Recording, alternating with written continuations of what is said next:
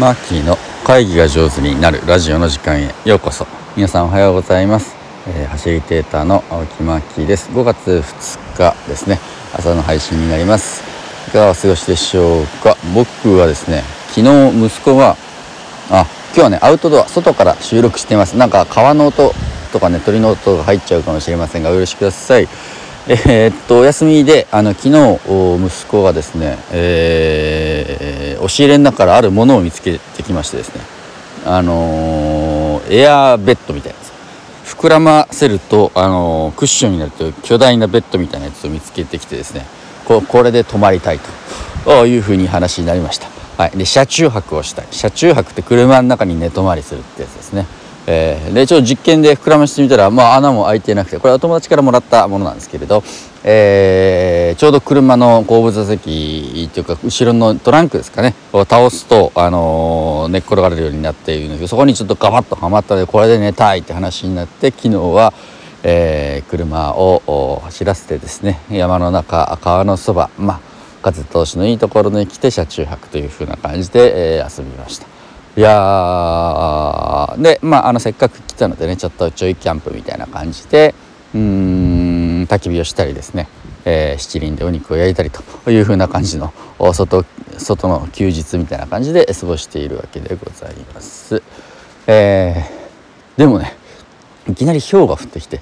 昨日大雨と氷がダバッと降ってきてうわ大変だみたいな感じで、えー、外でのんびり遊んでるかと思えば結構サバイバルな状態になって、まあ、車の中に逃げ込んで寝たというふうな感じです。えー、いかがお過ごしでしょうか今日は休日なんで特に中身のない話でありますがまああのうちの息子も小学校6年生なんでね子供との付き合い方みたいなちょっとお話をしてみようかなと思います。もうあの中学校に入るとね大体みんな忙しくなっちゃって上の娘なんかはね部活とか始まっちゃうとなかなか一緒に遊べる時間もね少なくなってしまいます。まあ、小学校のうちにいっぱい遊んだ方がいいのかなというふうにして思います。あの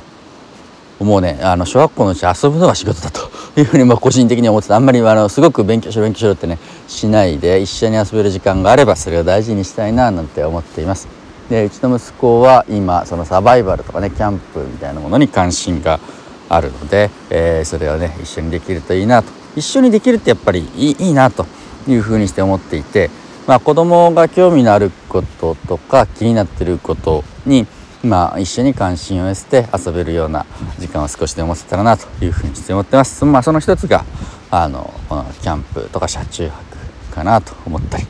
えー、意外なことに息子はね「エヴァンゲリオン」にはまってですね。で、えー、僕もほとんどうる覚えだったんですけど昔は見てたんで一緒にもう一回1話から見直していたりするんですけれど、えー、結構な対策をあの見て一緒に映画館行きたいみたいなそういうのすごく楽しいなというふうにして、えー、思うわけですね。でものによってはね僕の関心が追いつかないもの今例えばスクラッチっていうね、えー、あれは何ですかねプログラミングの簡易版みたいなやつですねこういうアプリやってるんですけどそこまでちょっと僕時間的に追いつかないけど、まあ、できたあゲームをね遊ばしてもらったりとかああいう風な感じです。まあ、子供の興味関心をの横で見ていくとすごく面白いなという風にして思っていて、まあ、大人と全然違う思考回路とかねスピードで成長していくし発見していくので、えー、そこで横で見ながらあ今こんな感じかと思ってねうん話を聞いています。この間、あのある学校の先生とお話をした時にね教えてもらったんですけれどおあの緊急事態宣言出てねあの大阪なんかはあのハイブリッドとかオンライン授業みたいなやつをねこうやってるというふうに学校に登校しない時間って結構あると。で家で過ごす時間があって、えー、あんまりですね勉強進めないでちょっとブレーキがかかってるんだって話を聞きました。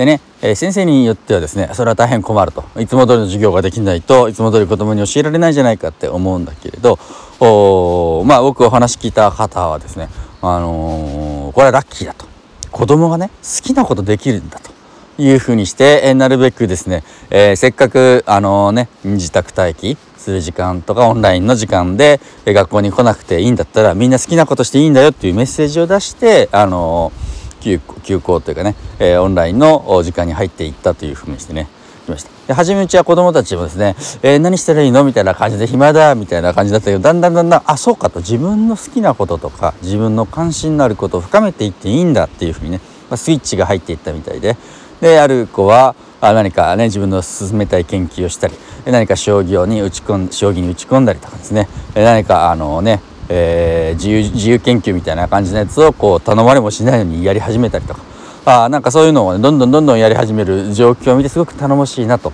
え、思ったそうであります。まあ、こうやって一人一人のね、えー、子供がま、あ、日本中で今学んだり成長したりしてて状況柄ね大変だと思うんだけれどのびのびと育っていける社会になったらなというふうにしてね、えー、思っています。もうはっきり言ってあのー、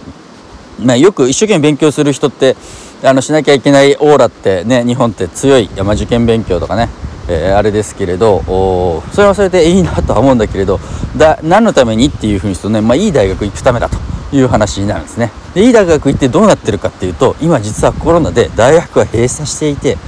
僕が教えてる集中講義で教えてる学生なんかはね2年生ですけどまだあの2回しか学校のキャンパス行ってませんと。ほぼオンラインですみたいな子もいるわけですね。一生懸命勉強して入った大学がオールオンラインだったりするわけ。うわ。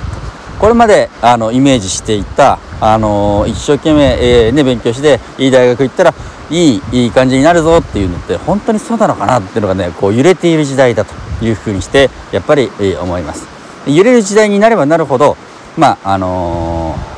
自分なりにどんな状況でも掘っていけるとか探求していけるとかあ適応していける力ってすごく大事だなというふうにして思っていて、まあ、これからの生きる、子どもたちがね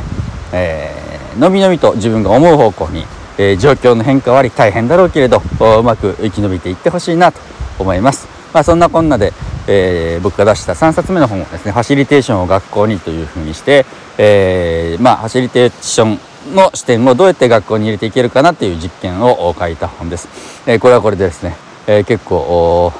なんだろうな自分なりの思うところを書かせてもらったのでもしお時間がありましたら、えー、読んでいただければと思います。というわけでそろそろ子供のもとに、えー、歩いて帰ろうかなというふうにして思います。皆様どうぞ良い一日をお過ごしください。ファシリテーターのマキでした。